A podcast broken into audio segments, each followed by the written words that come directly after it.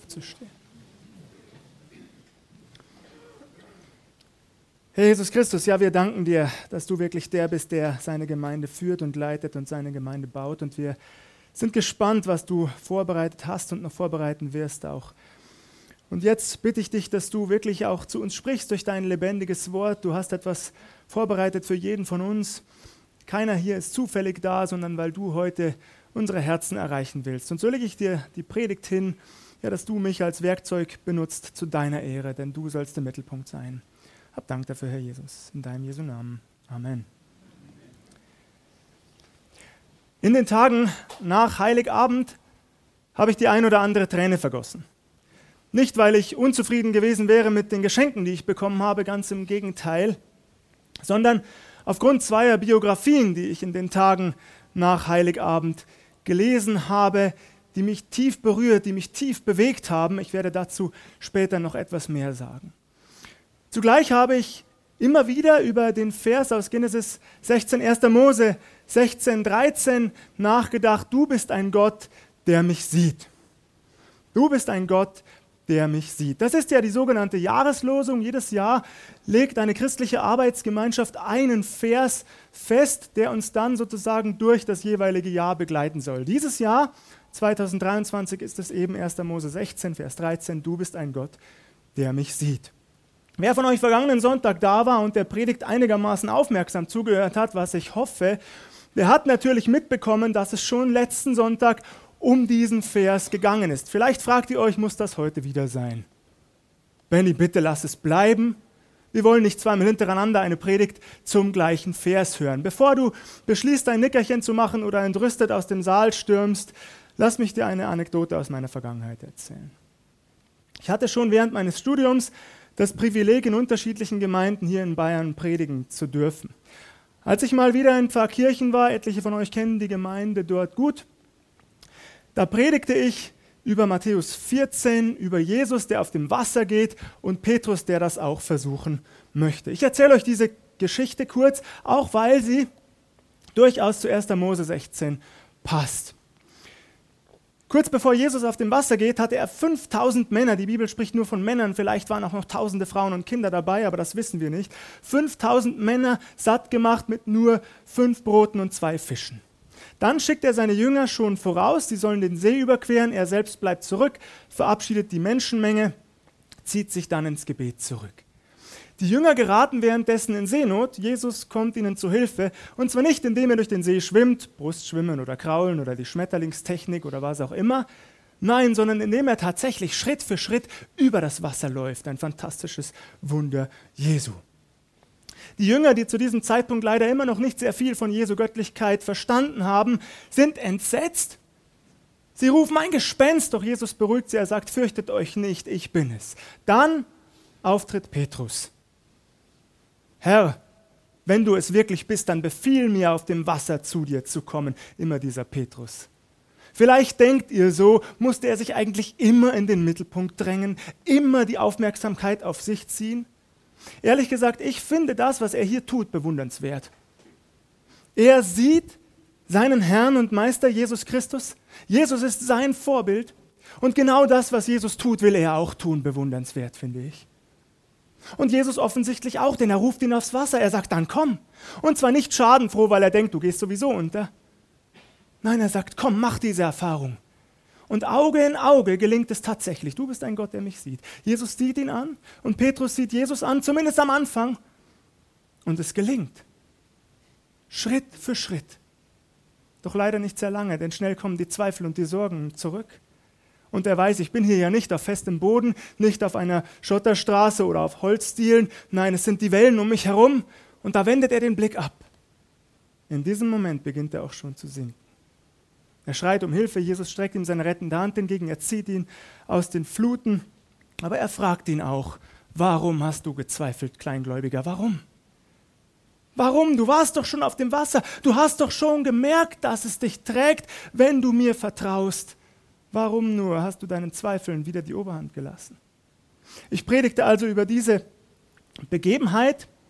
Nach dem Gottesdienst kam ein Gemeindemitglied auf mich zu und sagte, Benny, wir haben es dir im Vorfeld nicht gesagt, aber du bist der dritte Prediger in Folge, Der dritte Prediger in Folge, der über diese Begebenheit spricht.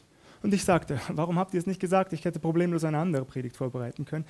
Aber das Gemeindemitglied fuhr fort und sagte, macht dir keine Gedanken, jeder Prediger hat einen unterschiedlichen Schwerpunkt gesetzt. Und keine dieser Predigten hat sich geglichen.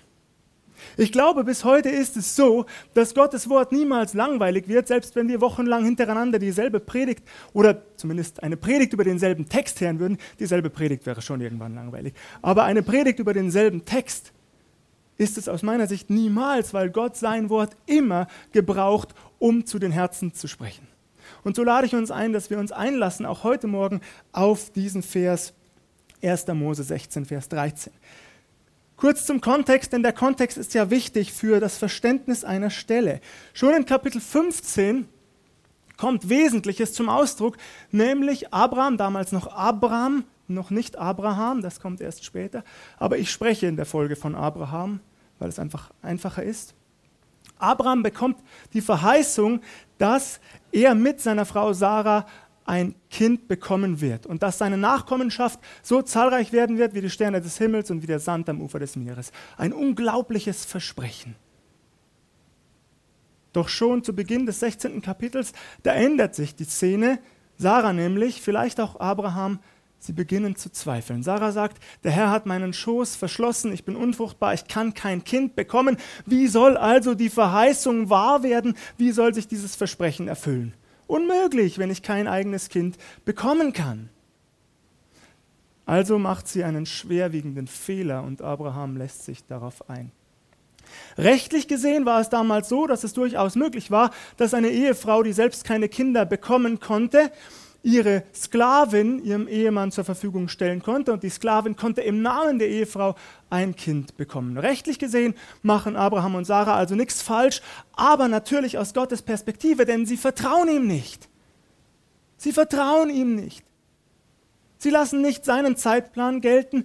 Sie glauben, sie müssten die Fäden selbst ziehen. Sie müssten die Kontrolle behalten. Und das hat schwerwiegende Konsequenzen. Zunächst an dieser Stelle eine Frage an dich und mich. Wo waren wir vielleicht in der Vergangenheit ungeduldig? Oder anders gefragt, wo hast du, wo habe ich vielleicht eine Verheißung Gottes über meinem Leben, ein Versprechen Gottes, das sich aber noch nicht erfüllt hat? Mittlerweile werden wir aber ungeduldig. Weil wir glauben, das macht Gott nicht mehr. Ein Beispiel aus meinem Leben. Als es für mich um die endgültige Entscheidung ging, in den hauptamtlichen Dienst zu gehen und zu studieren, da hat Gott mich berufen mit einem Vers aus 2 Timotheus 4. Und da steht, tu das Werk eines Predigers des Evangeliums. Im Griechischen heißt es sogar, tu das Werk eines Evangelisten. Das war der Vers, den der Herr in mein Leben hineingesprochen hat, nach Wochen des inneren Ringens und des Trauerns über das Leben, das ich vielleicht zurücklassen muss, die eigenen Pläne und die Träume, die ich begraben muss. Und Gott sagt, tu das Werk eines Evangelisten, ganz klar. Nun diene ich schon hier in seiner Gemeinde immer wieder evangelistisch, aber ich bin sicher, dass diese Verheißung, die er vor 15 Jahren in mein Leben gelegt hat, sich noch auf größere Weise erfüllen wird. Wann? Keine Ahnung. Aber ich möchte ihm auch nicht vorgreifen.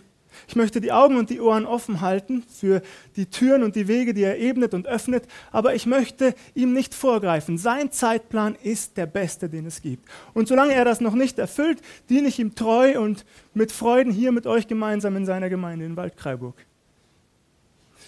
Ihr Lieben, Abraham und Sarah schaffen es nicht, hier treu zu bleiben und Gott zu vertrauen. Abraham geht zu Hagar ein, sie wird tatsächlich schwanger. Und als sie das feststellt, da erhebt sie sich über Sarah, ihre Herrin. Sie wird stolz. Sie blickt auf Sarah herab, sagt die Bibel. Sarah lässt sich das nicht gefallen. Sie läuft zu ihrem Ehemann und sagt, das Unrecht, das mir jetzt widerfährt, das falle auf dich zurück.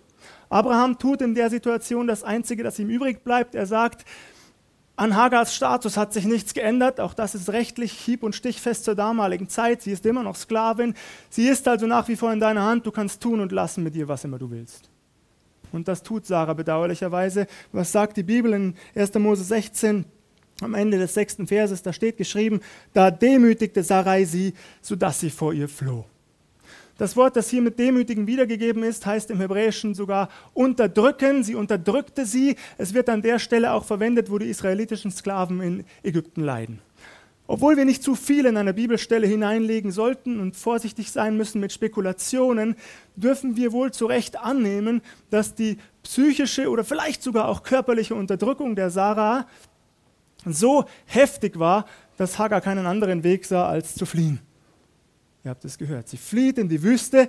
Es gibt einen Ausspruch, vielleicht kennt ihr den, lieber aufrecht zu sterben, als auf Knien zu leben. Von diesem Ausspruch kann man halten, was man will, aber Hagar ist eine stolze Frau. Und sie wählt genau das für ihr Leben. Sie will nicht in Unterdrückung und Knechtschaft leben, lieber stirbt sie aufrecht in der Wüste.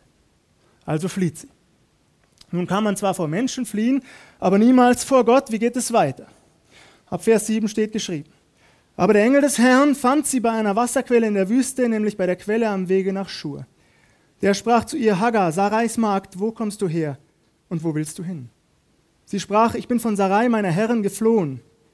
Und der Engel des Herrn sprach zu ihr, kehre wieder um zu deiner Herrin und demütige dich unter ihre Hand. Und der Engel des Herrn sprach zu ihr, ich will deine Nachkommen so mehren, dass sie der großen Menge wegen nicht gezählt werden können. Weiter sprach der Engel des Herrn zu ihr, siehe, du bist schwanger geworden und wirst einen Sohn gebären, dessen Namen sollst du Ismael nennen, denn der Herr hat dein Elend erhört. Er wird ein Mann wie ein Wildesel sein, seine Hand wieder jedermann und jedermanns Hand wieder ihn, und er wird sich all seinen Brüdern vor die Nase setzen. Der Engel des Herrn, für mich ist das eine Manifestation unseres Herrn Jesus Christus. Das lässt sich mit der Bibel nicht 100% belegen, aber ich glaube das, wie viele andere Theologen auch, dass unser Herr Jesus Christus schon im Alten Testament etlichen Persönlichkeiten erscheint, eben hier der Hagar. Er spricht sie an mit einer zweigeteilten Frage. Hagar, wo kommst du her, wo gehst du hin? Ist euch aufgefallen, dass sie nur den ersten Teil dieser Frage beantwortet? Sie sagt nur, ich bin vor Sarai geflohen. Den Teil nach ihrer Zukunft lässt sie offen. Hat sie schon abgeschlossen mit ihrem Leben? Erwartet sie nichts mehr von ihrer Zukunft? Das erfahren wir nicht. Spannend ist es durchaus. Sie beantwortet nur den ersten Teil der Frage. Der Engel des Herrn spricht weiter, kehre um und demütige dich unter die Hand deiner Herren. Nun wäre das Hagar sicher schwer gefallen. Ich glaube auch, dass viele von uns nicht diesem Befehl gefolgt wären, wenn da nicht der nachfolgende Satz gewesen wäre. Auch deine Nachkommen sollen so zahlreich werden, dass man sie ihrer Menge wegen nicht zählen kann. Du bist schwanger, du wirst einen Sohn haben, den sollst du Ismael nennen, und er wird so zahlreich werden, seine Nachkommen werden so zahlreich werden, dass man sie nicht zählen kann. Es ist diese Verheißung, die Hagar letztlich auch umkehren lässt und sie zurückkehren lässt. Der zweite Teil dieser Verheißung ist nicht sehr positiv. Ismael, er wird ein Mann sein wie ein Wildesel. Im Hebräischen heißt es besser wie ein Wildpferd, also stolz und unzähmbar. Der Apfel fällt nicht weit vom Stamm, er kommt nach seiner Mutter, könnte man sagen. Jedermanns Hand wird gegen ihn sein und seine Hand gegen jedermann. Ihr Lieben, hier in 1. Mose 16 werden wir Zeugen der Entwicklung des jahrtausendealten Konflikts zwischen Israelis und der arabischen Welt. Das beginnt eben hier. All die Krisen, all die Konflikte, all die Kriege im Nahen Osten bis, bis heute. Immer noch ist der Nahe Osten ein Pulverfass, Israel in der Mitte, etlicher Staaten, die dem Volk Gottes alles andere als wohlgefallen sind und wohlgesonnen sind. Und wir fragen uns, wann wird der Erste die Atombombe auf Israel schmeißen? Und wenn das geschieht, ihr Lieben, dann sind wir mitten in einem dritten Weltkrieg. Und es gibt etliche Staaten, die das wollen. Das müssen wir uns bewusst machen. Und der ganze Konflikt, der beginnt eben hier. Der beginnt bedauerlicherweise. Ich möchte mich über niemandem erheben, bitte versteht mich nicht falsch. Ich möchte keinem Staat sein Existenzrecht absprechen oder einzelnen Personen, das steht mir nicht zu. Das alles ist auch Gottes Plan.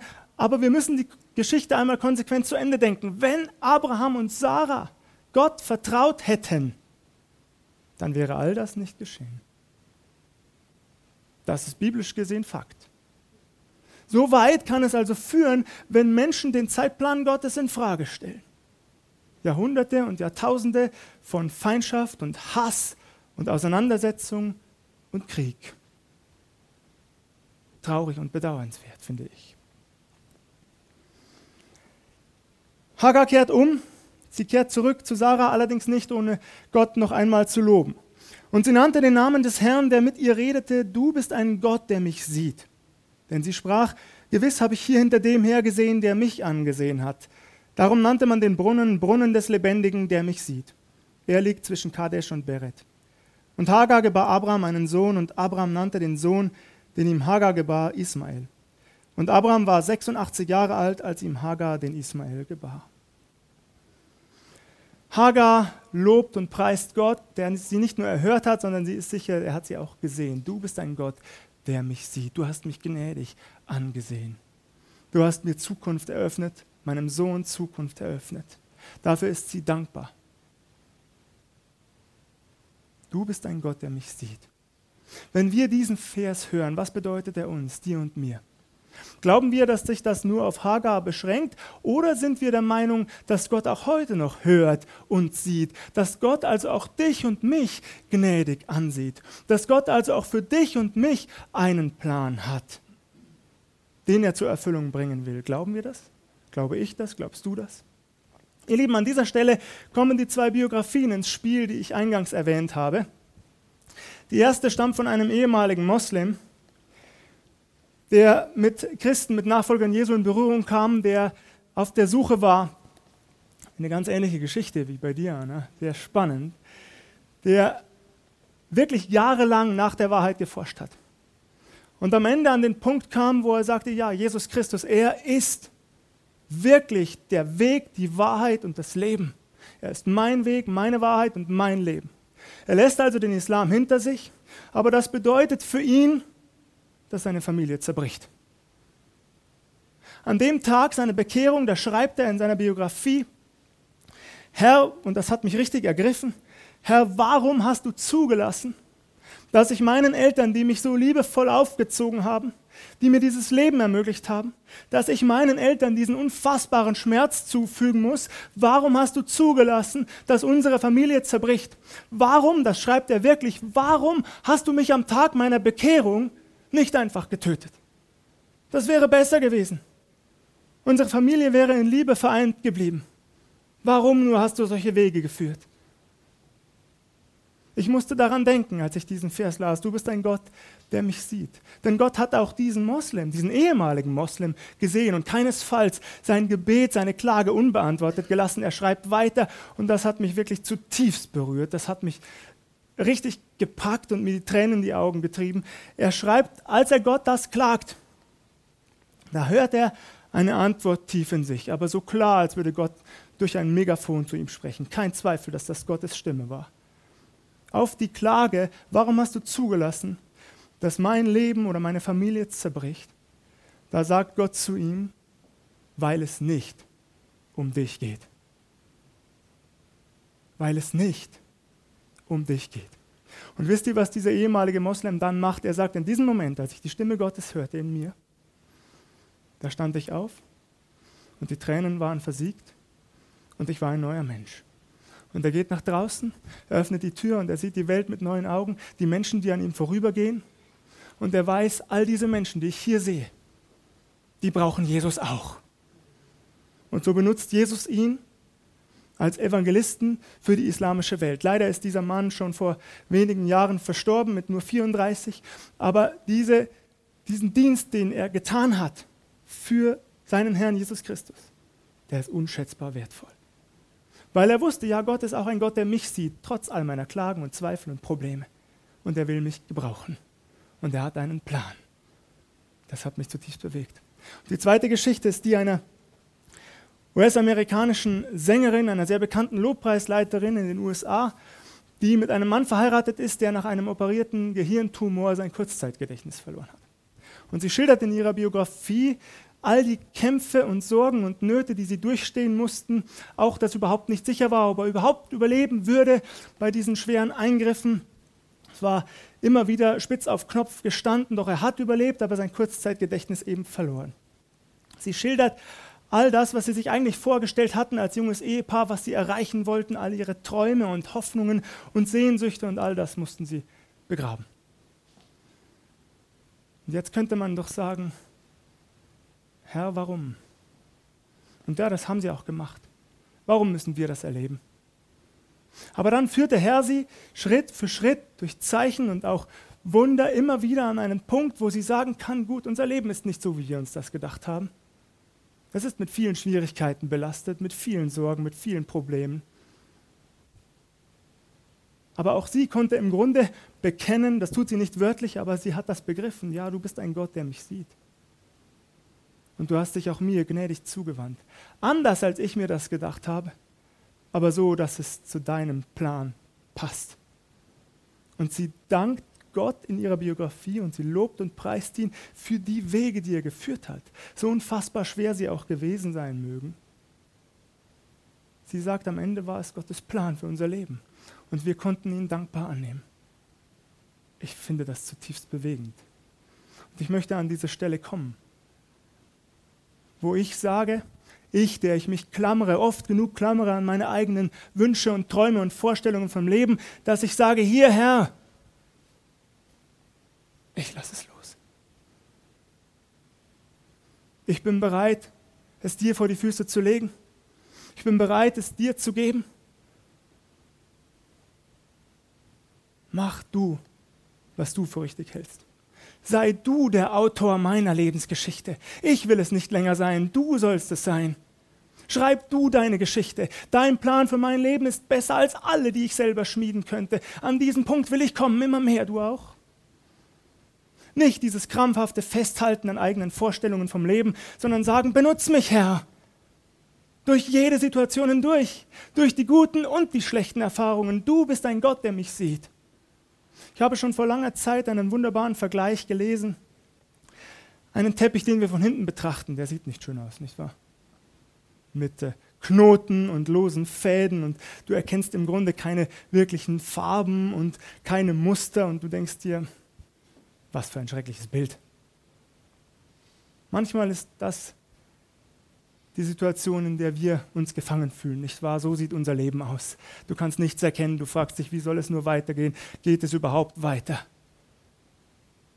Und eines Tages, da wendet sich der Teppich und du siehst ihn von vorn und du weißt, er, der ihn geknüpft hat, der Schöpfer dieses Teppichs, der Schöpfer deines und meines Lebens, er hat sich etwas Wunderbares dabei gedacht.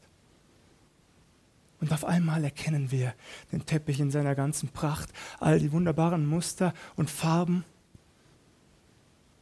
Wir streichen über die Oberfläche, nichts hält unsere Hand auf, alles ist glatt, weich.